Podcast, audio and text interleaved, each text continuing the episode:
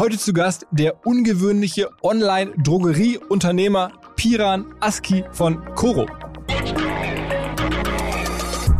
Also so entstehen ja auch viele von diesen Amazon-Brands, von diesen Amazon-Händlern, die sich eben irgendwie kreativ überlegen, wie kann ich jetzt irgendwie einen Edge an Markt, äh, im Markt kriegen. Die machen dann irgendwie bei einem Mixer von mir aus noch einen Henkel daran oder gehen dann sozusagen in einem kleinen Detail verbessern den Produkt ein bisschen und dann ist es wieder ein neues Produkt, bringt Mehrwert und verkauft sich dann. Und das versuchen wir bei jedem Produkt irgendwie auch zu machen. Entweder das Produkt ist halt preislich attraktiver oder es hat irgendwie ein Edge geschmacklich oder qualitativ irgendwie besser. Es muss halt irgendeinen kleinen Edge haben.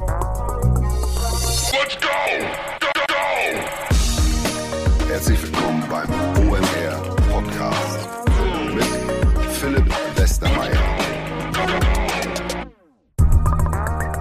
Hinweis auf einen neuen Partner bei uns und zwar Alaiko. A-L-A-I-K-O. Alaiko aus München. Was machen die?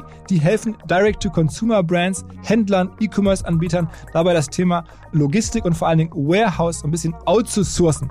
Und das funktioniert so, Ihr nutzt ein gängiges Shop-System und könnt darüber dann Alaiko anschließen und auf deren Warehouses zugreifen, als wären es eure eigenen Läger. Könnt ihr zum Beispiel bei Bestellungen auch eingreifen. Ihr könnt Realtime gucken, wie da gerade die Bestellungen rausgehen oder ähnliches. Ich weiß von Paul Ripke, der hat mir hier im Podcast erzählt, dass er Alaiko nutzt. Ich weiß von Joko Winterscheid, haben mir die Alaiko-Kollegen erzählt, dass er bei Jokolade ebenfalls Alaiko offensichtlich einsetzt. Viele andere D2C-Brands machen das auch. Wer sagt, genau mein Thema, das könnte mir vielleicht helfen in meinem Umfeld bitte schaut mal nach unter alaiko.com slash OMR. Es gibt eine extra OMR-Seite und dort auch eintragen, dass ihr zum ersten Mal hier im Podcast von Alaiko gehört habt. Dann gibt es auch zusätzlich einen Startbonus von 2000 Euro, abhängig vom initialen Versandvolumen. Es ist eine unbequeme Wahrheit, aber wahrscheinlich ist doch die Rolle des Geldes für viele von uns relativ groß und entscheidet, was wir machen können und was nicht. Und man denkt ab und zu drüber nach. Und weil das so ist, haben wir uns überlegt, okay, wir machen noch mehr Inhalte, die auch Geld und Anlage Menschen näher bringen. In der neuesten Formatidee, die wir gemeinsam mit Finance Forward entwickelt haben und die die Commerzbank präsentiert, geht es um Folgendes. Der Moderator Steven Gätchen spricht mit prominenten Menschen über deren Geldanlage und Probleme und Ideen, ob man nun Cannabis-Aktien kaufen soll oder seltenes Lego-Spielzeug in Storage-Räume einschließt, bis der Wert steigt oder am Ende vielleicht einfach Oldtimer in Garagen parken. Egal was es ist, Steven Gätchen kriegt's raus. In den ersten beiden Folgen waren zu Gast Steffen Hensler und Janine Ullmann. Am besten ihr hört mal rein. Man bekommt wirklich ein gutes Gefühl, was andere Menschen mit ihrem Geld machen. Das sind ja alles auch wirklich am Ende Menschen mit mal mehr und mal weniger Ahnung, aber denselben Problemen. Überall, wo es Podcasts gibt, gibt es jetzt Money Money, präsentiert von der Commerzbank, näher gebracht von OMR und Finance Forward. Ich habe den Piran und Coro Drogerie in den letzten Monaten immer mal wieder an verschiedenen Orten wahrgenommen. A, Coro ist wirklich großer Podcast-Sponsor, was mich natürlich schon mal neugierig gemacht hat, weil ich dachte, okay, warum stecken die so viel Geld in Podcasts? Fand ich natürlich super. Dann ist äh, Coro offensichtlich eines der absolut besten Pferdchen im Stall von Georg Koflers Social Chain Group. Da hat er mir im Podcast der Georg Kofler erzählt, dass halt Coro richtig gut funktioniert. Da dachte ich mir, okay, guck mal, da wieder dieses Coro. Dann habe ich den Piran schon mal vor ungefähr einem Jahr beim Alex Graf im Kassenzone Podcast gehört und dachte mir, okay, smarter Typ. Und als ich ihn jetzt hier persönlich kennenlernte und dann er mir von Coro erzählte, dachte ich, okay, extrem krass, wie der da reingewachsen ist, wie er dieses Ding annimmt, wie er das ganze Business, dieses Handelsbusiness verstanden hat, wie das auch verändert, das Spielfeld so ein bisschen verschiebt, damit es für ihn funktioniert. Ich würde auf jeden Fall, unabhängig von dem, was er macht, auf diesen Typen wetten, habe ich gedacht, als er rausgegangen ist. Wirklich wahr. Jetzt ist es eine Online-Drogerie geworden. Mal gucken, ob man das genauso groß kriegen kann wie DM oder Butni oder Rossmann. Entscheidet selber, was ihr glaubt. Auf geht's ins Gespräch mit Piran Aski. Herzlich willkommen zum OMR Podcast. Heute mal wieder eine Geschichte aus der Kategorie Hidden Champion D2C, vor allen Dingen eine extrem spannende, aufstrebende Firma aus Berlin mit verrückter Gründergeschichte. Vor kurzem wurde sie hier schon heimlich still und leise gedroppt, so ein bisschen wie früher in der Brigitte eine kleine Maus versteckt. Im Podcast mit Georg Kofler war schon das Gespräch von Coro. Jetzt ist der Gründer oder der Macher vor allen Dingen von Coro da. Herzlich willkommen, Piran Aski. Ja, willkommen. Äh, danke. so rum. ähm, du bist ja eigentlich streng genommen gar nicht der Gründer. Ne? Deine Geschichte ist ja noch ein bisschen verrückter. Genau, also ich bin äh, nicht der Gründer. Die Gründer sind nämlich Costa und Robert. Da kommt der Name Coro her. Wir haben das relativ früh schon gegründet, Ende 2012, 13, so roundabout und haben mit Wasch- und Reinigungsmittel angefangen. Ähm, und ich bin dann später dazugekommen als Werkstudent und dann irgendwann wollte der Robert raus und wir haben einen Deal gefunden. Ich habe Geld investiert und den Robert rausgekauft. Und da muss man mal kurz schon mal einhaken, weil du sagst so, du warst da Werkstudent und hast den Gründer rausgekauft. Ja? Also damals war die Firma so eine Million Umsatz. Ungefähr, ja. Und dann sind die Anteile jetzt ja auch nicht für ein paar hundert Euro zu haben gewesen, sondern schon für, ich nehme jetzt mal an, ein paar tausend oder ein paar zehntausend Euro wirst du dafür bezahlt haben müssen. Und das Geld hattest du, habe ich gelesen. Woher eigentlich? Genau, also ich habe ähm, ne, tatsächlich hier Sammelkarten gespielt, Yu-Gi-Oh! Karten ähm, und habe die im großen Stil quasi eingekauft in Europa, nach Amerika verkauft. Ähm, so, so, so, eine japanische Anime? -Serie? Genau, das ist so eine japanische Anime-Serie mit einer Zielgruppe, ich weiß nicht, ich glaube, die Serie hat eine Zielgruppe so 15 und drunter und Sammelkartenspiel hatte, glaube ich, ein Durchschnittsalter von 24. Relativ komplexes Spiel und ähm, waren dann auf den ganzen Turnieren und hatten auch äh, tatsächlich Europas erfolgreichstes Team, waren auch bei Stefan Raab in der Show und äh, ähm, ja, und irgendwann genau, äh, kam dann die Gelegenheit und ich hatte mein Studium damit finanziert. Es waren insgesamt, ich meine, der Betrag ist auch, glaube ich, öffentlich, ich, äh, insgesamt knapp 40.000 Euro investiert für die Anteile plus ein Kredit in die Firma, damit, damit wir den Sommer überstehen. Und äh, genau, so, so ist das passiert. Hat das was mit Logik zu tun, dieses, dieses Spiel?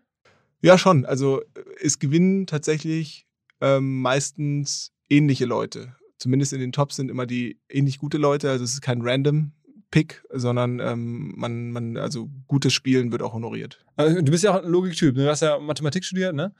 Ja, wobei, also ist ganz lustig, ich bin eigentlich vom Background her ganz viel Zahlen und Daten. Ähm, auf der anderen Seite bin ich, glaube ich, in der Firma bei uns bekannt als derjenige, der die meisten Bauchentscheidungen trifft. Ich versuche das dann immer so zu argumentieren, dass der Bauch eigentlich sozusagen das Unterbewusstsein ist, was dann alle, ähm, alle Parameter prozessiert und dann quasi sehr komplexe Entscheidungen treffen kann. Ähm, eigentlich die beste Datenauswertungsmaschine. Ähm, aber ja, manchmal glaubt man es mir, manchmal nicht. Wie alt bist du jetzt? Ich bin jetzt 28. Okay, und die Firma ähm, Coro, da habt ihr im letzten Jahr, ähm, so könnte man lesen, ungefähr 20 Millionen Umsatz gemacht. Genau. Dieses genau. Jahr peilt ihr was an? 60 ungefähr. 60. Ja. Also schon mal verdreifacht dann irgendwie genau, in so genau. einem Jahr? 2019 waren es 5,5.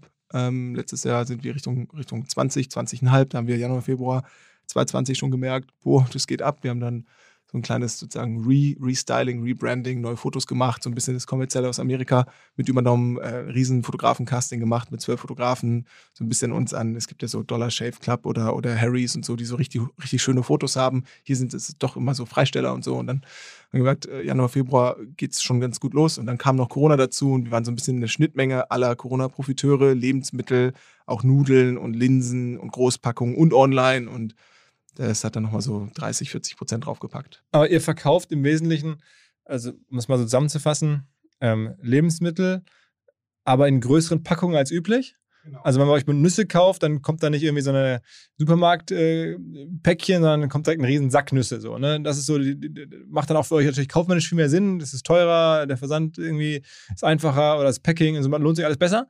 Ähm, und ihr habt eine Eigenmarke. Also das ist so ein bisschen so die, äh, jetzt die, die Tricks oder das besondere ähm, Essen, aber trockenes Essen, jetzt nicht komplett frisches, in großen, in großen Mengen direkt zum Kunden. Genau, also die Idee ist eigentlich, es gibt so ein Buch, das heißt Kopf Kapital vom Professor Günther Faltin. Der hat damals die Teekampagne ins, ins Leben gerufen und hat aus dem Himalaya Darjeeling-Tee importiert, direkt aus dem Ursprung, abgepackt in großen Packungen und hat immer postuliert, gesagt, alle Zwischenmänner ausschalten. Ähm, er war da schon ein bisschen sozusagen dogmatischer unterwegs, hat gesagt, auch Zahlungsdienstleister nehmen Marge weg, also keine Zahlungsdienstleister anbinden und so weiter und so fort. Das ist so ein bisschen aufgeweicht bei uns. Äh, aber im Endeffekt die Kernidee, direkt in den Ursprung zu gehen und dort äh, mit einer hohen Flexibilität in der Verpackungsart und Größe äh, Produkte zu sourcen, um dann den Preisvorteil an den Endkunden weiterzugeben. Das ist eigentlich als Kernidee geblieben. Und wir dachten dann, okay, wenn man das wie, wie der Professor Faltin in einem Vertical macht, kann man maximal so groß werden, wie die Leute bereit sind, dieses Produkt in Großpackung online zu bestellen. Warum machen wir denn nicht einfach viele Verticals unter einem Dach? Dann kann man Versandkosten sparen und das alles irgendwie bündeln. Und so hat es dann angefangen mit so Wasch- und Reinigungsmitteln in so 10 Kilo äh, Säcken, Bruchware, die die Werke quasi nicht mehr abverkaufen konnten. Und äh, dann sind so ein paar Drogerie Drogerieartikel damals dazugekommen. Und irgendwann hat die Frau, die Frau von Costa, die Michelle, die Idee, ihren eigenen Online-Shop zu gründen. vegansparen.de sollte der heißen. Äh, und Costa hat gesagt, relativ unkonventionell, lass uns doch die Produkte einfach im Koro-Shop listen, schauen, was passiert. Was hat man dann gemacht und hat dann, das sah ein bisschen komisch aus, 10 Kilogramm Spülmaschinentabs, Bruchware, 500 Gramm edle Macadamia-Kerne dann im Shop Aber die Foodprodukte haben dann besser funktioniert als die ähm, Wasch- und Reinigungsmittel. Und Das heißt, Menschen sind nicht bereit, in großen Mengen sich privat zu Hause irgendwie Waschtabs äh, auf Halde zu legen. Ja, ich meine, es hat nicht gar nicht geklappt. Es hat nur nicht ganz so gut geklappt wie die Food-Sparte. Und ich glaube, ich weiß gar nicht, dann bin ich irgendwann dazugekommen, da gab es beides im Sortiment. Und dann haben wir irgendwann den Entschluss gefasst, zumindest als Zwischenstrategie mal Wasch und Reinigung auszulisten, damit wir wirklich uns fokussieren können auf die Lebensmittel und das irgendwie nicht gleich zur Verwirrung führt bei den Kunden. Aber auch mit dem Gedanken zu sagen, irgendwann kann man das ja wieder listen. Aber ich glaube, wenn wir jetzt Wasch- und Reinigungsmittel und zumindest Spülmaschinentabs in Bruchware listen würden, ich glaube, das wird durch die Decke gehen. Das wird richtig gut funktionieren. Okay, aber habt ihr euch noch als, als Wachstumshebel für Zukunft irgendwie Ja, aufgespart? ja, schauen wir uns gerade an. Und Co. ist ein bisschen der Name, also Costa und Robert, der, ist, ja- der Robert ist der, der jetzt quasi für dich, durch dich ersetzt wurde, ähm, ist von der Idee her auch so ein bisschen, ich glaube, euer Vorbild ist ein bisschen DM, ne? Also, ihr seid DM-Fans, habe ich dich mal irgendwo erzählen hören. Bei Kassenzone im Podcast, glaube ich, hast du es gesagt. Ähm, also, so wirklich Drogeriemarkt, halt nur online, aber möglichst simpel, ähm, aber sehr kundenorientiert, ähm, so wie die es auch machen. Ja, also ich, ich weiß nicht, ob wir wirklich Richtung Drogerie gehen. Da sind wir immer mal am überlegen, ob wir Drogerieprodukte listen oder nicht oder uns weiter halt auf Food fokussieren. Das ist so eine fortwährende Diskussion bei uns. Aber DM finden wir so toll, weil die, weil die einfach so, so transparent sind, was das Pricing angeht, auch gute Preise haben. Viele wissen gar nicht, dass DM in der Regel genauso günstig ist wie Aldi bei den Produkten. Äh, nur du, du hast da immer ein gutes Gefühl, wenn du da reingehst und äh, hast da irgendwie gute Preise und gute Produkte. Und dann, ich glaube, das war auch der erste Drogeriemarkt, der gesagt hat, okay, größtenteils stellen wir unser Sortiment auf Bio um und irgendwie waren die uns sympathisch und deswegen sind wir auch große DM-Fans. Plus, natürlich in jeder Konkurrenzanalyse sind deren Produkte auch bei uns quasi aufgelistet. Wir probieren deren Qualitäten. Es ist relativ hart, da wirklich gut ranzukommen und da ähm, vergleichbar gutes Produkt zu bauen. Wie, wie viele Produkte habt ihr aktuell? Wir haben aktuell knapp 1000 Produkte. 1000. Und das sind dann jetzt aber dann auch wirklich alles Lebensmittel dann? Das sind, ähm, wie ist der Split? Also ich würde sagen 900 Lebensmittel, 100 äh, Zubehörprodukte, Utensilien. Wir haben auch so Mixer, Elektrogeräte. Und der Topseller ist, ist dann, dann Dattelmus, ne? Genau, Dattelhaselnusscreme. Also die ist der Hammer. Wer, wer, wer also, äh, ihr habt vor allem wahrscheinlich auch Endkunden. Ich kaufe Ja. jetzt nicht Restaurants ein oder so, sowas. Größtenteils ein Kunden, ja. Okay. Und dann gibt es so viele Menschen, die Dattel-Haselnusscreme kaufen. Ja, also das kann ich nicht anders beantworten. Ja, gibt es extrem viele Leute. Die Leute warten wie verrückt. Wir sind seit, ich glaube, sechs, sechs bis neun Monaten ausverkauft bei dem Produkt, weil der Hersteller einfach nicht hinterherkommt. Und wir haben das Produkt jetzt auch in der Displaylistung im DM gehabt. Äh, Es war sofort ausverkauft in, in drei Tagen. Habt ihr das selber erfunden oder wo das für, habt ihr es irgendwo gesehen? Ähm, wir haben tatsächlich, also wir schreiben den Lieferanten immer, schickt äh, Produkte mit, die ihr besonders gut findet oder als besonders potenzialreich erachtet. Und dann haben wir ein Paket bekommen mit genau dieser Creme, haben das probiert und dachte so, warum kennt das nicht jeder? Also das muss doch eigentlich ein Topseller werden. Das einer eurer größeren Händler hat das mitgeschickt. Genau, Hersteller ähm, aus, äh, Ja, genau, genau, Hersteller. aus Polen. Und das fanden wir wahnsinnig gut. Und dann haben wir das irgendwie erstmal, erstmal online gelistet, verkauft. Und ähm, bei guten Produkten merken wir relativ schnell, dass die Leute dann auch darüber sprechen, die die Produkte kaufen. Und dann kaufen wieder andere Leute diese Produkte. Ähm, und äh, wenn sozusagen die Wachstumskurve exponentiell steigt eines Produktes, obwohl wir es gar nicht besonders stark beworben haben, wissen wir, okay, da ist Potenzial drin. Und ähm, ja, dann Man muss ja auch verstehen, ihr kommt aus der Instagram-Ecke. Also Instagram ist sozusagen der Kanal, dem ihr alles zu verdanken habt, kann man auch so sagen. Da hatten wir schon mal hier mit Captain und Sun auf eine andere Art, ganz anderen Produkten. Aber ist bei euch auch so ein bisschen so die, die Geburts-DNA, ne? Ja, tatsächlich, ja, auf, mit, also Instagram machen wir extrem viel. Ich glaube, wir haben noch früher angefangen, wo YouTube auch wahnsinnig stark war. Wir haben ja mit diesen ganzen Fitness-Influencern damals angefangen, Karl S., Misha Janetz und, und, und.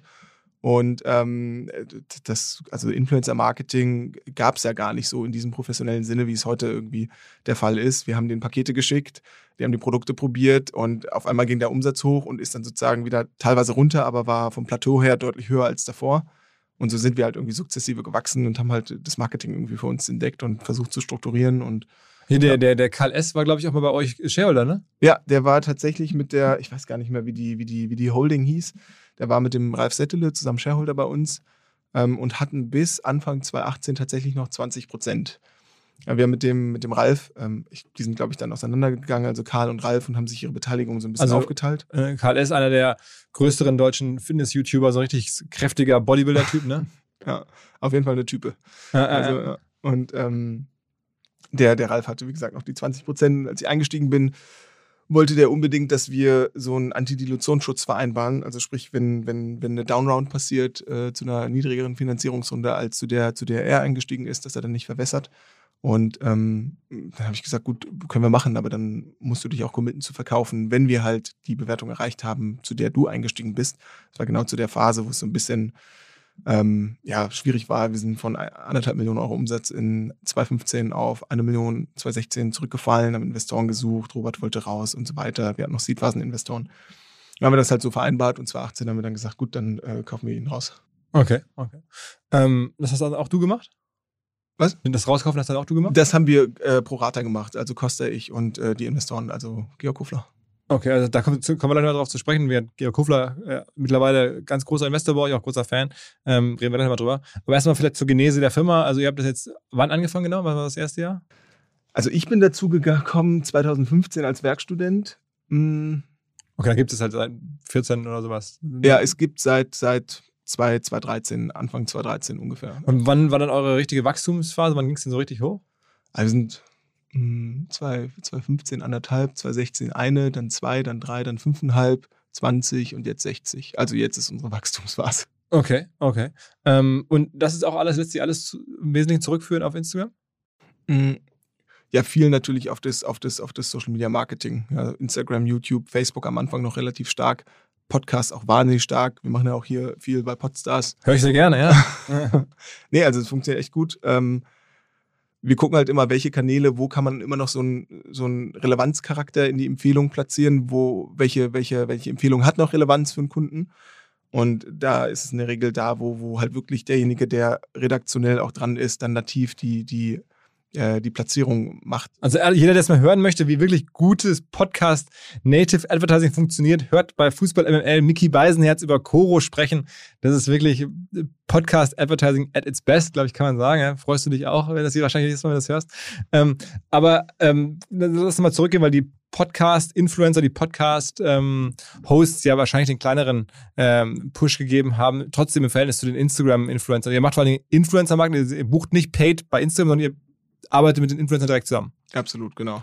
Und ähm, wie läuft es dann? Also äh, mittlerweile habt ihr wie viele Werbepartner rund um die Plattform? Also wir haben insgesamt 600, 650 Partner roundabout ähm, in 13 verschiedenen Ländern.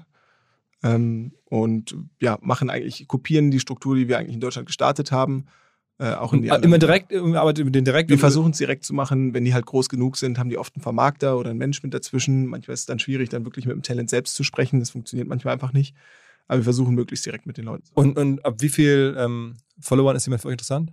Boah, wir, wir, testen tatsächlich auch super kleine Mikro-Mikro-Influencer von 500 bis 1500 Followern, also sehr, okay. sehr kleine.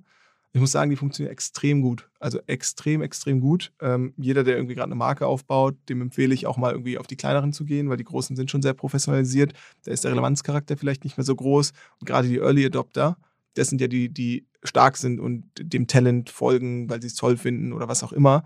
Und äh, als kleiner Instagrammer, als kleines, äh, kleiner Creator hast du halt nur die Early Adopter. Das heißt, du hast eigentlich die Creme de la Creme der Follower, die du am Ende auch ganz gut monetarisieren kannst. Ähm, das, das machen wir jetzt immer mehr. Okay. Habt ihr da eine Struktur? Also ich meine, das ist ja dann sehr, sehr kleinteilig. Ne? Absolut. Ja, wir versuchen irgendwie immer den Management-Overhead zu reduzieren. Wir haben eine super, super harte Struktur fast schon. Also wir haben Textbausteine für, für jeden Verhandlungsschritt. Wir ähm, haben einen Workflow, wie die, wie die Pakete freigegeben werden. Wir gehen auch viel auf irgendwie Warenwertpakete. Uns ist wichtig, dass die Talents immer selber die Produkte bestellen, damit sie sich mit dem Shop und mit den Produkten auseinandersetzen. Wir haben auch ein breites Portfolio, jeder hat seine eigenen Interessen und Vorlieben. Hm, dann ähm, haben wir einen Workflow, dass quasi mit der, mit der Dokumentation der Werbeleistung dann die Rechnung freigegeben wird von dem äh, Partnermanager. Und ähm, ja, am Ende sozusagen darf der Overhead pro Partner nicht zu groß sein, weil sonst ist es wahnsinnig schwierig, das Thema irgendwie zu skalieren, gerade bei äh, kleineren Partnern. Und wenn ihr jetzt 60 Millionen Umsatz macht, wie viel gibt ihr dann für, für Werbung am Ende aus? Wir geben im Monat aktuell 300, 350.000 Euro aus für Werbung insgesamt, davon 90 Prozent. Ähm, ähm, also das heißt, wir reden dann bei 60 Millionen Umsatz von, von Gesamtjahreswerbeausgabe im Bereich von 4 Millionen oder sowas. Ja, genau, ungefähr. Das ist ja schon, äh, sagen wir mal, sehr effizient. Ne? Also ja, ich, ich meine, du hast auch gerade gesagt, wir sind stark über Instagram und Co. gewachsen. Ich glaube, wir sind auch wahnsinnig stark über das Bestandsportfolio gewachsen und dadurch, dass wir halt unsere Warenkorbgröße einfach erhöht haben und Coro inzwischen so eine teils Einkaufsalternative geworden ist. Also es gibt halt viele Kunden, die ihr, ihr Pantry, also alles, was haltbar ist, bei Coro kaufen. Und das macht halt dann mehr Spaß, wenn du halt wirklich alles, was du brauchst, bei Coro kaufen kannst. Und ich glaube, das war auch der Punkt, wo es dann so ein bisschen exponentiell wurde, weil man eben nicht nur die Cashewkerne und vielleicht äh, Trockenfrüchte bei uns findet, sondern auch Getreideprodukte, Getränke, Säfte, ähm, Küchenutensilien, irgendwelche Gläser ähm, und, und, und. Äh, inzwischen auch sehr viele Snackprodukte, Pestos. Also äh, das Sortiment ist eigentlich super breit geworden. Und die Leute können eigentlich ihren Wocheneinkauf bis auf alles, was irgendwie frisch ist und ähm, äh, äh, oder sozusagen auf Convenience geht, was du halt schnell isst. Das, ähm, da können die eigentlich schon ihren gesamten Wocheneinkauf irgendwie bei uns machen. Und geht es noch so weiter? Also ich meine, ihr geht jetzt schon in die kleinen Influencer hinein, aber ich habe auch schon mal irgendwie mitbekommen, dass das irgendwie, sagen wir mal, eine, eine D2C-Brand so aufzubauen, dass das Zeitfenster sich auch schon wieder langsam schließt. Also dass das irgendwie äh, die Effizienz, die man mal hatte, nicht mehr so da ist. Absolut, ja. Also wenn ich jetzt irgendwie an die Zeit damals denke, ähm, als wir angefangen haben, YouTubern Warenwertpakete zu schicken, ist das, also da ärgere ich mich manchmal, dass wir da nicht noch unternehmerischer, noch risikoreicher reingegangen sind und da wirklich äh, Faktor 10 Marketingkosten irgendwie ausgegeben haben. Äh, ich glaube, die Zeit hätte man wirklich nutzen können, weil, wie du sagst, da sind irgendwie Riesenmarken entstanden, wie in Captain Sun oder Daniel Wellington oder, oder, oder, die, weiß nicht, teilweise Milliardenumsätze machen. Und, ähm, Jim ja, Shark, also, kurz war der Kollege von Jim, Jim Shark hier. Genau, ja. äh, war ja auch vor kurzem hier im Podcast. Ähm, ja, also da, da, das hat sich natürlich gewandelt. Ich glaube, es funktioniert immer noch. Ich glaube, man hat immer so ein bisschen den Bias, dass man denkt, es ist schon vorbei, äh, zwei Jahre oder drei Jahre, bevor es eigentlich wirklich vorbei ist und sich wendet. Ähm, und wir überlegen auch immer, was ist eigentlich der nächste Kanal, wo man sich so eine relevante Empfehlung holt. Also wen, wen kann ich online konsultieren, wenn ich eine Kaufentscheidung brauche? Weil es wird halt immer schwieriger. Wir gucken uns Facebook-Gruppen gerade so ein bisschen an, ob man da was machen kann. Die sind immer noch sehr organisch. Da ist die Zielgruppe ein bisschen älter, aber äh, auch sehr stark. Wenn da jemand was postet, wird dieser Empfehlung eigentlich schon viel Wert zu, äh, bei, beigemessen. Da ranzukommen und Struktur aufzubauen, das ist ein bisschen schwierig, weil da gibt es noch keine richtigen professionalisierten Strukturen. Da versuchen wir mit den Hosts dieser Facebook-Gruppen zu arbeiten, mit denen irgendwelche Deals zu machen, dass man auf den Bannern oder, ähm, weiß ich nicht, in den Beschreibungen oder so Kuro integriert. Ähm, wie gesagt, Podcasts, glaube ich, ist noch nicht ausgeschöpft. Da kann man, glaube ich, extrem viel noch machen. Auf jeden Fall, ja. Und Natürlich. unterschätzen wirklich extrem viele Leute. Wir geben, glaube ich, ein Drittel, ein Viertel bis ein Drittel unserer Werbeausgaben sind dann auch wirklich Podcasts. Ähm, Host Reads dann. Genau. Und äh, ja, und Rest muss man irgendwie sehen. Und Retargeting macht ja auch natürlich so das ganze Programm. Genau, so ein bisschen Kriterium machen wir, ein bisschen Retargeting auf, auf um Facebook Network. Google Ads auf den ja, Brand. Google Ads funktioniert tatsächlich gut. Also da kriegt man alle Leute, die halt transaktional einkaufen, die halt Cranberries getrocknet ein, eingeben und Koro gar nicht auf dem Schirm haben und die kriegen wir meistens gar nicht über, über klassisches Influencer-Marketing. Und das ist auch ein, äh, entsprechend logischerweise ein wichtiger Kanal. Ja, aber in Relation zum, zum, zum Social Media Marketing ähm, nicht vernachlässigbar, aber deutlich kleiner. Okay. Und macht ihr auch mittlerweile Offline-Sachen? Also ich habe jetzt mitbekommen, ihr geht irgendwie auf Wochenmärkte jetzt oder sowas, ja. geht es langsam los oder kommen demnächst auch Läden und so? Ja, also wir spielen stark mit dem Gedanken, wir haben da tatsächlich auch im Management diskutieren, das, äh, diskutieren wir das immer heiß. Ähm, ich glaube, es gibt halt einer Marke super, super viel Trust, Vertrauen, wenn du, wenn du so Offline-Läden baust. Ähm, aber man sieht auch hier zum Beispiel, Malmüsli hat relativ viele Läden geschl geschlossen. Ankerkraut ähm, hat bei uns am Hackischen Markenladen, der ist, also da sehe ich selten jemanden reingehen, das ist super leer. Ich glaube, einfach die Produkte offline zu verkaufen, das bringt nicht so viel. Das ist dann wie so ein Showroom. Äh, das wollen wir nicht. Wir wollen schon ein operatives Modell haben, was sich selbst hält. Und dann haben wir uns irgendwann überlegt, naja, was gibt es denn eigentlich für Offline-Konzepte, die ähm, schon offline so funktionieren und die eine hohe, hohe Kundenfrequenz haben. Und äh, da war ganz oben ein Café, äh, eine Eisdiele. Ähm, und wir wollen ja am Ende auch nicht irgendwie reich werden, indem wir Eis verkaufen oder Kaffee verkaufen, sondern möglichst viele Kunden nach online konvertieren. Und dann hatten wir zufällig eine also wahnsinnig gute ähm, Rezeptentwicklerin, jetzt Eismacherin in unserem Partnerkreis, mit der wir auf Instagram kooperiert haben. Die hat einen relativ großen ähm, Ice Cream Review Kanal. Ähm, The Ice Cream Girl heißt die da. Und ähm, dann haben wir mit der gesprochen und gesagt, okay, lass uns doch ein Eis entwickeln, um das eigentlich in den Handel reinzubringen, damit wir Präsenz auch im Tiefkühlregal schaffen. Und dann hat sie irgendwann geäußert, ihr Traum ist es eigentlich, eine Eisdiele zu öffnen. Und dachte mir, perfekt, wenn wir da schon die super perfekte Geschäftsführung für das Thema haben ähm, und dann auch irgendwie ein, ein super Konzept äh, mit dem Eis, was bei ihr große Stückchen hat, so ein bisschen amerikanisch, wie man es kennt von Ben Jerry's, ähm, dann, dann müssen wir das irgendwie angehen und probieren. Und dann ist die Idee quasi gewachsen und dann habe ich mich irgendwie so ein bisschen dafür stark gemacht und versucht, irgendwie einen Costa, einen Florian zu überzeugen bei uns und am Ende auch den Georg zu überzeugen. dann habe ich gesagt, okay, gut, brauchen wir einen Businessplan, haben den gemacht und haben jetzt vor kurzem am 1. Juli in der Körterstraße in Berlin äh, unseren ersten Offline-Eisladen eröffnet. Okay, und das läuft gut? Das läuft, also wenn das ich ist so früh, ne? genau, wenn, wenn, wenn ich so vergleiche mit den mit den Zahlen anderer Eisdielen, läuft's gut, ja. Und das kann man sich vorstellen, dass ihr dann demnächst auch 10, 20 Koro-Eisdielen durchs Land quer habt. Ja, also wir müssen mal schauen, wie skalierbar irgendwie Eis ist als Offline-Konzept. Ähm, wir haben auch eine Produktion, die dieses Eis produziert, weil es keinen gibt, der genau so ein, so ein Eis, wie wir es brauchen, produziert in Moabit. Äh, wir wollen eine zweite Boutique aufmachen, damit wir die Produktion komplett auslasten können. Wir spielen aber auch mit dem Gedanken, Kaffee, äh, einen Kaffee aufzumachen. Mhm. Das Konzept geht so ein bisschen in eine andere Richtung. Ähm, da haben wir viele so Nussmilch-Alternativen, Pistazienmilch, Hafermilch. Äh, Hafermilch kennt man ja, aber so Macadamia-Milch und so weiter und so fort. Und da so ein Pistazienmilch-Cappuccino äh, zu haben.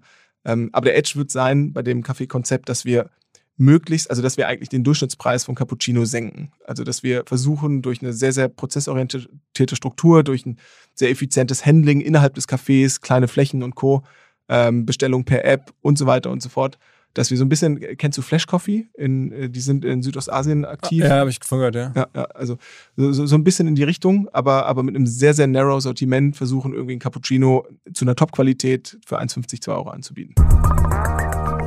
Wie die meisten von euch hoffentlich mitbekommen haben, sind wir seit einigen Wochen stolzer Partner von Lichtblick, dem deutschen Ökostrom-Pionier die seit vielen, vielen Jahren an dem Thema dran sind. Früher als natürlich die allermeisten anderen. Die machen wirklich was, die reden nicht nur drüber und die haben mich jetzt aber trotzdem gebeten, noch über ein anderes Thema zu reden, was natürlich auch mit Ökostrom zu tun hat.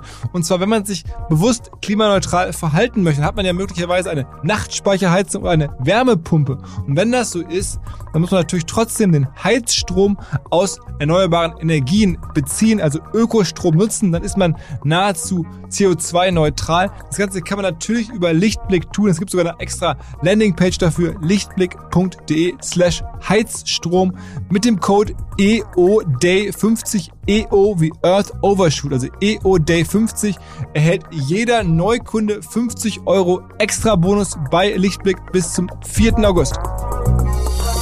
Ähm, das heißt also D2C-Playbook jetzt halt auch offline. Ich hätte gedacht, das Wochenmerk das Ding aber es sind Wahrheit Eiscafés. Okay, okay. Ähm, Gibt es noch andere Aktivitäten sozusagen jetzt abseits von klassisch Influencer, die ihr so macht, die man so mit, mit D2C-Brands verbindet? Oder wo wächst euer Marketing gerade hin? Was, was gibt es im Podcast, hast du schon erzählt? Also ich, ich glaube, wir machen jetzt auch viel Handel, also es, es, es nimmt, nimmt zu. Also ihr verkauft wir dann auch an DM? Genau, wir verkaufen auch an DM, sind mit zwei Produkten dort gelistet, waren in der Display-Platzierung da, sprechen mit zwei weiteren Retailern, sind im Alnatura deutschlandweit gelistet, sind ähm, DM Österreich drin, Müller. Mm, das, das wird auf jeden Fall zunehmen. Also ich glaube, im Retail wollen wir stärker werden, auf jeden Fall. Ähm, spricht so ein bisschen, das fragen uns dann auch viele gegen die, gegen die Grundidee, dass man direkt an den Endkunden verkauft, eigentlich gegen dieses klassische D2C-Model. Aber also ich glaube, unser, unser Sortiment ist halt ein bisschen komplexer als ein klassisches sozusagen ein Produkt D2C-Sortiment, äh, sondern wir haben Produkte, die sind sehr vergleichbar. Das sind Nüsse, Hülsenfrüchte und Co., die man eigentlich von jeder anderen Marke genauso kriegt. Und dann haben wir so innovative Produkte, die machen so 40 Prozent des Sortiments aus. Die sind Rezeptur entwickelt, haben einen bestimmten Rost, Röstgrad, sind fein getuned und abgestimmt und so weiter. Und genau diese innovativen Produkte verkaufen wir online ja auch in Großpackungen. Und da sind viele Kunden einfach nicht bereit, für ein Pistazienmus, let's say, 25 Euro auszugeben. Und die fragen uns dann immer wieder, wo kann man das eigentlich probieren? Und genau diese Produkte wollen wir eben im Handel platzieren, exklusiv in kleineren Verpackungen, damit wir sagen können, okay, wenn ihr es probieren wollt, geht ihr in den DM, da könnt ihr irgendwie die Blissballs von uns probieren oder ein paar andere Produkte. Ähm, weil am Ende ist es auch irgendwie Reichweite. Äh, am Ende kann es ein profitabler Marketing Kanal sein für uns und deswegen wollen wir, wollen wir, wollen wir das. Also Handel als Marketingkanal quasi. Absolut. Was mit Amazon? Ja, sind wir auch aktiv. Ähm, Pricing-Strategie immer teurer als im Shop, damit wir da keinen Abfluss haben von den Shopkunden zu, zu Amazon. Aber ja, auf jeden Fall ein guter Neukundenakquise-Kanal. Okay, okay. Und das, das äh, macht doch keine Probleme, dass das da teurer ist als bei euch im Shop? Also, das äh, irritiert ja niemanden? Ja, also es gibt einige, die dann abbrechen ähm, beim Kauf und dann bei uns im Shop bestellen. Ähm, und ich hoffe, dass die Zweitbestellung dann auch im Shop passiert. Aber es gibt auch einige Leute, die sind halt so in diesem Amazon-Kreis äh, gefangen, die äh, sozusagen kaufen nur noch Prime und ähm, die wollen wir natürlich auch bedienen. Wer sind eure stärksten Wettbewerber? Also sind es auch Amazon-Händler? Also ich glaube, unsere stärksten Wettbewerber sind tatsächlich, äh, wir haben letztens eine Umfrage gemacht, ähm, Amazon-Wettbewerber, die in bestimmten Verticals aktiv sind. Also derjenige, der nur Nüsse verkauft bei Amazon. Exakt, genau. Hm. Oder der nur Kokosöl oder was auch immer verkauft. Hm. Mm, natürlich die, die Einzelhändler, DM, Rewe, die halt zumindest die vergleichbaren Produkte auch anbieten. Aber andere Mengen, ne? Genau. Also kleinere Mengen. Ja, kleinere Mengen, deutlich kleinere Mengen, aber es ist trotzdem wahnsinnig schwierig, da irgendwie kompetitiv anzubieten. Versuchen wir natürlich, aber am Ende ist sozusagen, will der Kunde ein bis drei Tage warten, bis er Linsen hat und weiß ich nicht, 10 Cent pro 100 Gramm spart. Oder geht er in den DM und kauft einfach eine Kleinpackung und hat dann auch nicht das ganze Handling von der großen Verpackung. Also das ist so ein bisschen der Trade-off und viele Kunden sagen halt, ja gut, dann gehe ich halt in den DM und äh, kaufe die Produkte dort. Mein Kollege Martin hat auch schon mal vor einiger Zeit, glaube ich, letztes Jahr einen Artikel über euch geschrieben, bei OMR natürlich. Ähm, und da war auch das Thema, dass äh, du sagtest, ihr überlegt auch selber Amazon-Händler jetzt zu kaufen. Also sozusagen so ein bisschen diese Amazon-Konsolidierung, die man ja so kennt. Da hatten ja auch schon einige Gäste hier, die so das Trasio-Modell, hier glaube ich, Seller X war da, Berlin Brands Group, äh, der Peter war da, der Malte. Also das haben wir schon häufiger hier diskutiert, dass ihr das sowas auch machen wollt. Ja, also wir haben immer sehr viele Ideen und ähm, versuchen wirklich viele Ideen auch zu testen. Bei dem sind wir jetzt nicht wirklich weiter vorangeschritten. Ähm, aber die Idee ist quasi gewesen ähm, und ist immer noch, dass wir Händler aufkaufen, die äh, Verbrauchsprodukte haben, die, die sozusagen auf den Customer Lifetime Value einzahlen und die dann umzubranden, weil diese ganzen Traceo-Modelle und Co. dieser Welt, die kaufen Brands auf und versuchen quasi Synergien im Marketing und in, in der Logistik zu hebeln. Aber ich, ich glaube, man kann sozusagen einen viel größeren Effekt auf, auf das Upsell-Potenzial noch haben, wenn man da eben das umbrandet, Awareness für die Marke schafft und dann jemanden, der vielleicht ein Shampoo bei Amazon gekauft hat, dem auch noch ein gesamtes anderes Portfolio von Coro verkaufen kann mit über 1000 Produkten. So, und das war eigentlich die Idee. Ähm, ja, da sind wir so. Braucht man Kapital zu. Genau, braucht man Kapital für und muss man sich so ein bisschen umgucken und so. Jetzt letztes Jahr war halt. Seid ihr schon ihr profitabel? Ja. Also, ja, also wir sind, wir sind Cashflow leicht negativ, weil wir so stark wachsen, dass wir mehr Cash binden in Working Capital, also in, in Lager und Bankbestand. Vorfinanzierung ähm, und sowas, Einkauf? Also, oder müsst ihr den Einkauf irgendwie vorab bezahlen? Ähm, bei den neuen Produkten ja. Ähm, bei Bestandsprodukten haben wir in der Regel Rechnungskauf. Okay. okay. Also das, das bindet dann kein Cash, aber die Lagerhaltung und sowas ist dann teuer. Genau, genau, genau. Also das irgendwie aufs Lager zu legen, gerade bei der Erstbestellung dann irgendwie einen Container oder sowas zu bestellen. Das kostet natürlich auch Kohle und dann liegt da halt ein Container rum, der erstmal abverkauft werden muss. Und seid ihr schon bei Gorillas und so? Ähm, ich weiß nicht, wie spruchreif das ist, aber der Podcast kommt wahrscheinlich auch ein bisschen später raus. Äh, nicht morgen, ja. äh, wir sind, äh, wir haben da mehr oder weniger, also wir sind da dran. Äh, okay, das heißt, ihr und Gorillas ist so als Marktführer der Einzige oder macht er dann da wirklich auch alle Lieferdienste durch? Das weiß ich nicht. Also das hat die Sales-Abteilung geklaust. Ich weiß nicht, ob da eine Exklusivität drin ist oder nicht. Das, äh, und wie, wie, wie viele Mitarbeiter hast du, Leute? Wir haben insgesamt 100 60, 170 Mitarbeiter. Wow, wow. Genau, exklusive Logistik. Logistik ist noch ein externer Dienstleister, arbeiten nochmal 100 Leute.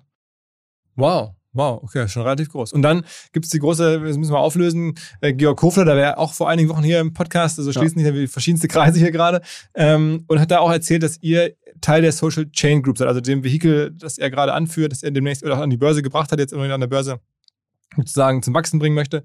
Ähm, äh, wie seid ihr in die Social Chain Group reingerutscht? Das war eigentlich ein großer Zufall, dass wir da irgendwie reingerutscht sind. Wir haben, das war 2016, als ich da dazu gekommen bin, haben wir dann Investoren gesucht und ähm, da gab es so eine Stelle, äh, da ging es irgendwie, die, die haben Geschäftsführer gesucht für so ein Betten-Startup. Ich weiß nicht, wie das hieß, Belzonne oder so. Und dann haben wir uns darauf beworben, weil wir dachten, kostet ja, okay, die Prozesse und so weiter, die haben wir eh schon. Wir haben Warehouse, wir haben Marketing, wir haben irgendwie E-Commerce-Plattform und Co das können wir doch einfach abbilden. Und dann sind wir da hingegangen, haben gesagt, uns gibt es nur im Doppelpack, wir können das für euch abbilden. Äh, ihr sucht einen Geschäftsführer und dann haben die natürlich gefragt, was, was macht ihr denn eigentlich? Ähm, und haben dann denen das Pitch-Deck geschickt. Um das heißt, ihr habt euch auf eine Stellenanzeige bei denen beworben genau, mit der nee, Firma? Wir haben uns tatsächlich sogar auf eine Stellenanzeige beim Vanya beworben. Vanya ist ja der, der Vorstandsvorsitzende der Social Chain ähm, und hier Georg der ähm, Aufsichtsratsvorsitzende. Äh, und bei Vanya haben wir uns da eben beworben, haben mit dem gesprochen und haben dann das Pitch-Deck weitergeleitet ähm, an eine Dame, die teils für einen Georg gearbeitet hat, teils für einen Vanya. Und die konnte das Pitch nicht zuordnen, weil zu dem Zeitpunkt waren eben die Glow Media, hieß die noch damals, waren die auch irgendwie so ein bisschen auf äh, ähm, Kauf, Kaufkurs und haben das eben dem Finanzchef äh, von, von, von Georg weitergeleitet, dem Michael Börnecke, der hat uns am nächsten Tag angerufen und meinte, Jungs, wir müssen uns treffen. Uns getroffen, zwei, dreimal gesprochen und ich glaube, drei, vier Wochen später haben wir den Deal geklaust. Da war der noch recht klein, aber der war eine Million Umsatz. Genau, eine Million Umsatz. Ja. Okay, und dann haben die sich damals schon die Mehrheit gekauft? Nee, da haben die sich beteiligt mit ähm, 25,x Prozent. Und dann immer weiter aufgestockt. Und dann immer weiter aufgestockt, ja. Okay. Und jetzt seid ihr sozusagen einer der, der Kronjuwelen der Social Chain Group. Ja, ich hoffe doch. Okay, okay, aber das, und, sagen wir mal, ist das für euch attraktiv? Ich meine, jetzt am Ende werdet ihr jetzt auch mit an die Börse gebracht. Absolut. Also uns war wichtig, dass wir irgendwie operativ mehr oder weniger eigenständig bleiben und ähm, selber das Schiff quasi steuern Und ähm, ich glaube, das ist auch was, was, äh, was wir A groß halten, B aber auch die Social Chain groß hält. Also die lassen Gründer auch machen. Ist jetzt nicht so, dass da ein weiterer Geschäftsführer von denen noch eingesetzt wurde. Ähm, aber auf der anderen Seite haben wir auch Wachstum gezeigt. Also sozusagen, die wollen uns ja auch irgendwie halten, dabei haben. Und ähm, ja, also für uns ja, ist es ein Setting, was sehr gut funktioniert hat bis jetzt. 2019, 2020 stand eben in der Diskussion, ob wir da die Mehrheit abgeben oder nicht äh, lange verhandelt, überlegt und haben uns aber sozusagen, haben dann Pro und Contra abgewogen und haben dann gesagt, ja, das machen wir, das passt. Aha, aha. Und äh, bist du auch Shareholder bei Social Chain? Ich bin auch Shareholder bei Social Chain, ja. Okay. Also das heißt, die haben auch ein bisschen mit Aktien damit? Genau, wir haben so einen kleinen Deal gemacht, da waren ein paar Aktien involviert, ein bisschen Cash und ähm, genau. Und seid, seid ihr jetzt vom Umsatz her wahrscheinlich dann das größte Asset im Portfolio, oder? Das weiß ich gar nicht. Das äh, kann ich gerade gar nicht sagen. Ich weiß gar nicht, wie viel Umsatz die dieses Jahr machen. 300, roundabout 300, 300 Millionen. Ähm, wir machen 60. Ähm, ich glaube, die Klassen macht noch relativ viel Umsatz. Ähm, aber weiß ich nicht, ob wir das größte Asset sind. Aha. Ähm, erzähl mal so ein bisschen, ihr macht jetzt ja auch zunehmend auch noch mehr eigenen Content. Also äh, es gab, glaube ich, mal die Strategie bei euch, dass ihr gesagt habt, wir buchen irgendwie eher einfach Leute zusammen dann machen die den Content und da hast du auch mal gesagt, es macht irgendwie für uns keinen Sinn, jetzt Content zu produzieren. Jemand, der sich unserer Produkte kauft in den größeren Mengen, der kennt sich damit eh aus, da müssen wir jetzt keine How-To oder keine Rezepte, sonst was machen. Aber jetzt gibt es doch, wenn man euch bei Instagram anguckt oder bei YouTube, von euch immer mehr Content. Warum?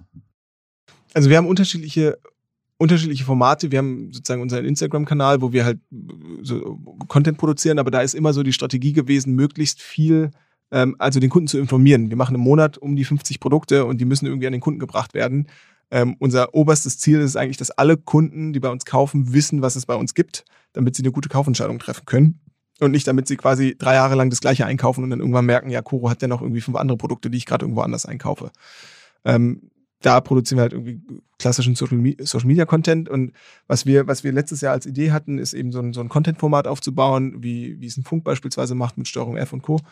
Mm, und so ein bisschen investigativer reinzugehen in, ins Vertical Food. Äh, und dann haben wir, haben wir. So also wirklich richtig Journalismus. Äh, ja, so fast, genau, fast schon. Äh, also wie investigativ das ist, ich glaube, darüber kann man streiten, aber schon journalistisch und schon eigenständig. Also die, die haben keine sozusagen äh, keine, die lassen sich redaktionell nicht reinquatschen oder wir wollen auch nicht reinquatschen von Coro. Coro fuelt das, also sprich finanziert das.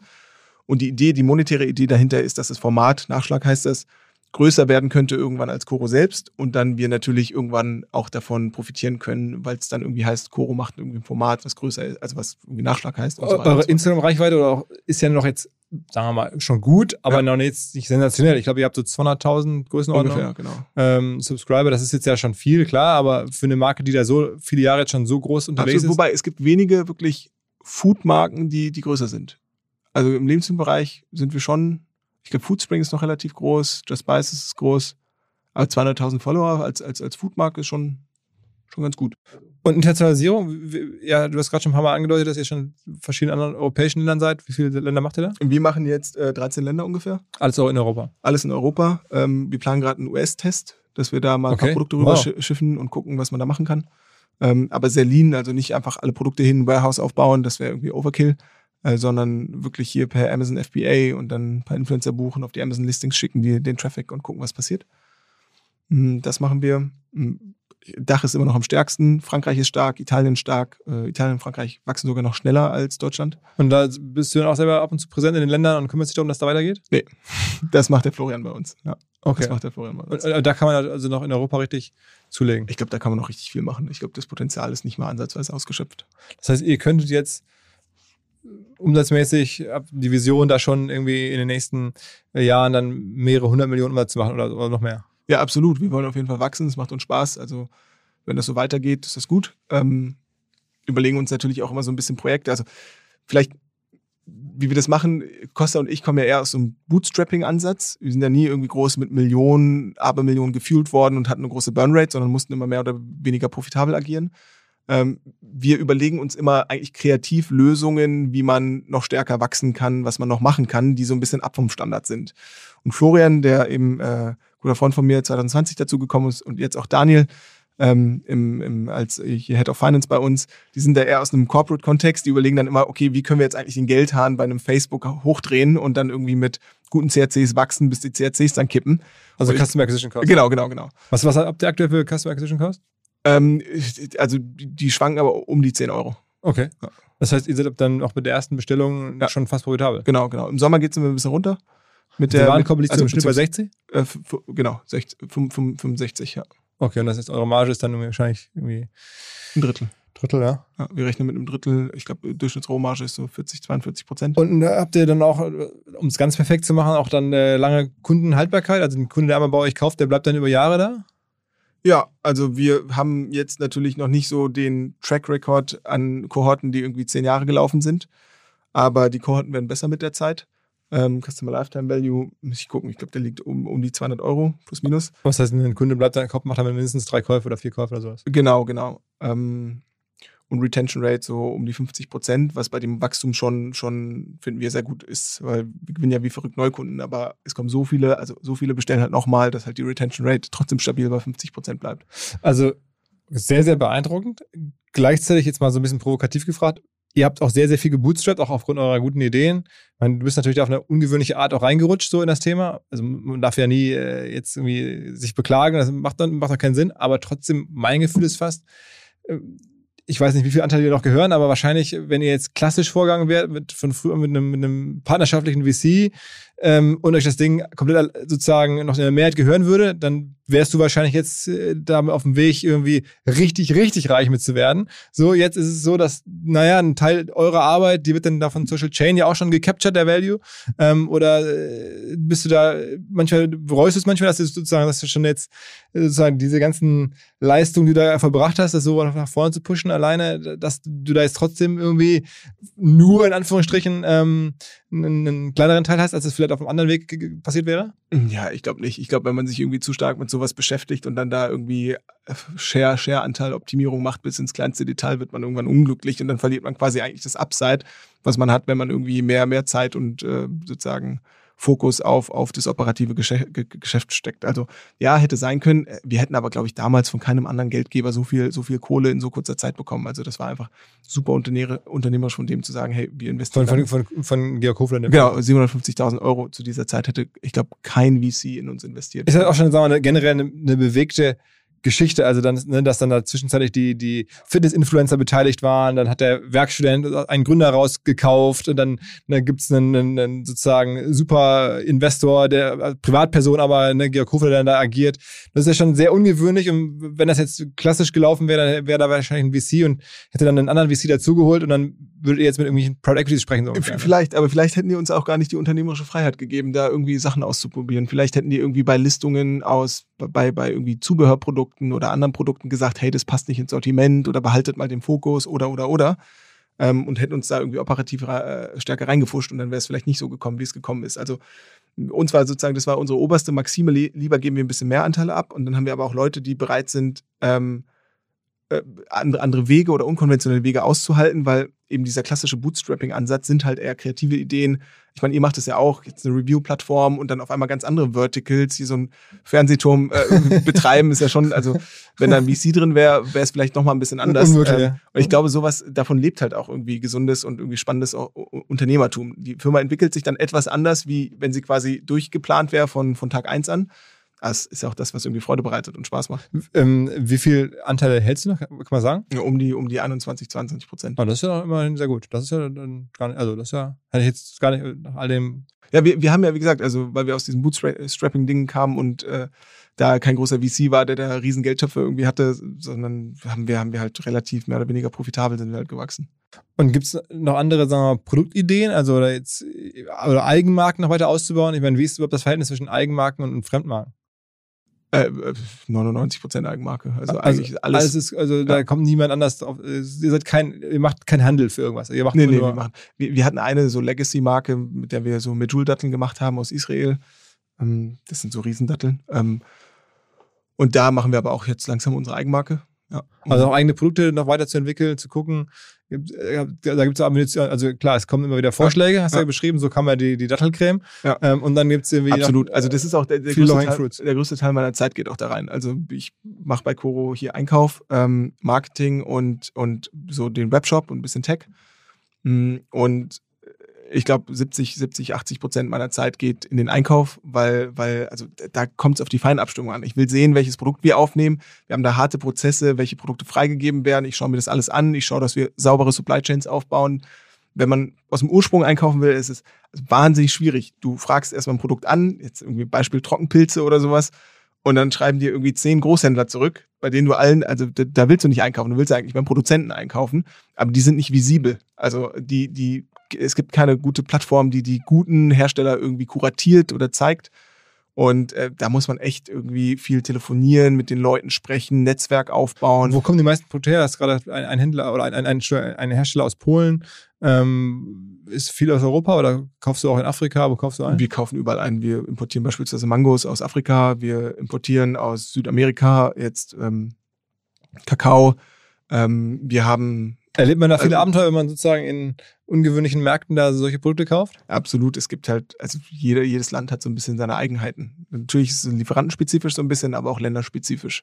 Also jetzt in Afrika müssen wir da halt viel Lieferantenentwicklung betreiben. Wir müssen da irgendwie teilweise die QS und QM aufbauen, äh, Analysen selber machen und die, die sozusagen die ganzen Freigabe. Also Qualitätssicherung. Absolut, ja. Mhm. ja also Einkaufsteam ist das auch, ich glaube, das größte Team mit so 30, 30 Leuten ungefähr, 30, 35 Leuten, die, die nur neue Produkte machen. Also die machen keine Nachbestellung mehr, sondern die scouten den Markt, die schauen sich alles an, die machen Tastings, die äh, machen den gesamten Dealflow, ähm, die, die, die Container, äh, und so weiter und so fort und ähm, organisieren das alles und bauen eigentlich Lieferketten. Und das ist halt ein wahnsinnig kreativer Prozess. Also ein Beispiel hier, Nahrungsergänzungsmittel kennt man ja, die kommen immer in diesen Dosen. Haben uns irgendwann gefragt, okay, müssen die eigentlich in diesen Dosen kommen? Wir haben dann irgendwann festgestellt, dass die Abfüller die größte Marge machen. Also die Leute, die das Pulver verkapseln und in die Dosen packen. Und du kannst halt wahnsinnig viel Geld sparen, wenn du die, den Rohwareneinkauf, also Magnesium oder was auch immer da drin ist, selbst organisiert, siehst, selbst einkaufst oder selbst importierst und dann Lohnverkapsler nimmst, der dann einfach nur die Kapseln abfüllt und das in einfachen Beuteln abfüllt. Da kommst du vom Preis pro Kapsel auf ein Drittel oder ein Viertel. Immer noch mit einer guten Marge. Und sowas ist halt geil. Also wenn du halt irgendwie Magnesium viel zugänglicher für die Masse machen kannst, weil das am Ende nicht irgendwie 20 Euro pro 365 Kapseln kostet, sondern irgendwie ein Drittel. Das ist ja fast ein Business in sich dann. Irgendwie das, Ja, absolut. Das ist halt, also so entstehen ja auch viele von diesen Amazon-Brands, von diesen Amazon-Händlern, die sich eben irgendwie kreativ überlegen, wie kann ich jetzt irgendwie einen Edge an Markt, äh, im Markt kriegen. Die machen dann irgendwie bei einem Mixer von mir aus noch einen Henkel daran oder gehen dann sozusagen in einem kleinen Detail verbessern den Produkt ein bisschen. Und dann ist es wieder ein neues Produkt, bringt Mehrwert und verkauft sich dann. Und das versuchen wir bei jedem Produkt irgendwie auch zu machen. Und entweder das Produkt ist halt preislich attraktiver oder es hat irgendwie einen Edge, geschmacklich oder qualitativ irgendwie besser. Es muss halt irgendeinen kleinen Edge haben. Die Kolleginnen und Kollegen von Vodafone werden nicht müde, sich neue Angebote auszudenken. Und jetzt kommt eines mit iPhone. Könnte vielleicht den einen oder anderen hier interessieren. Es gibt den iPhone Preiskracher ab 1 Euro im Red Business Prime Tarif, also ein Business Tarif, der Red Business Prime Tarif. Wenn man den jetzt abschließt, bekommt man bis zum 1. September günstige Konditionen ab 1 Euro für das iPhone 12 und das iPhone 12 Pro. Ideal natürlich für mobiles Arbeiten, um zum Beispiel auch unterwegs in Videokonferenzen stets in höchster Qualität zu strahlen. Also alle Infos zu diesem Giga-Deal von Vodafone. Das iPhone für ab 1 Euro unter vodafone.de slash Gigadeal.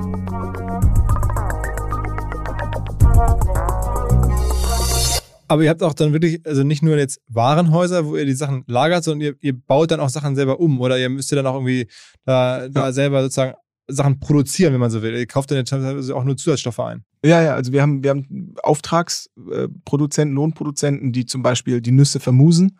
Die machen aus Cashewkernen dann Nussmus.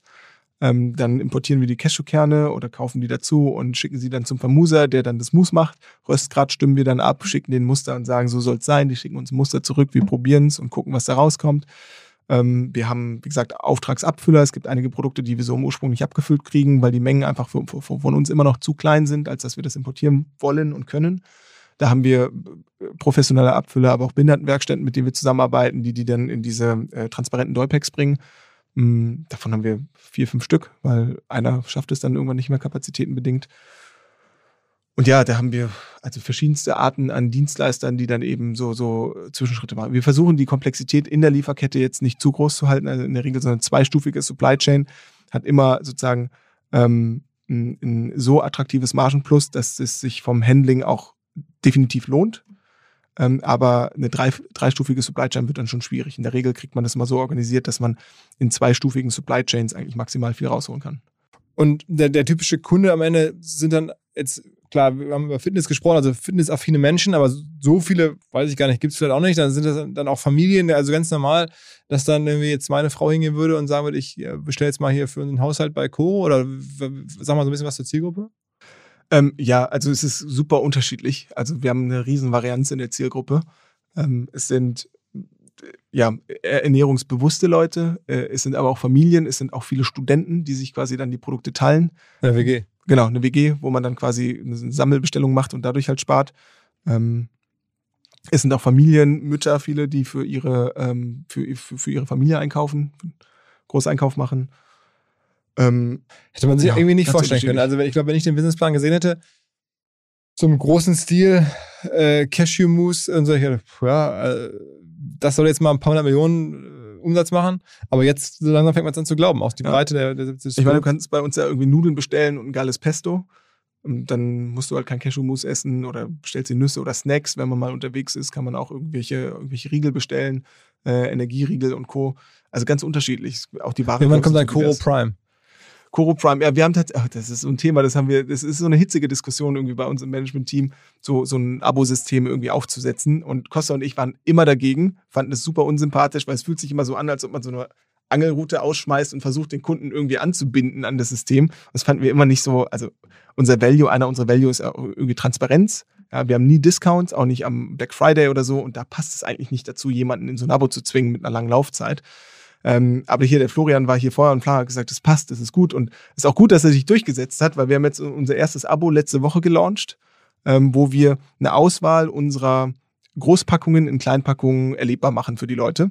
Das kostet, ich glaube, 20 oder 25 Euro äh, inklusive Versand. Und es war innerhalb von zwei Tagen weg, komplett ausverkauft.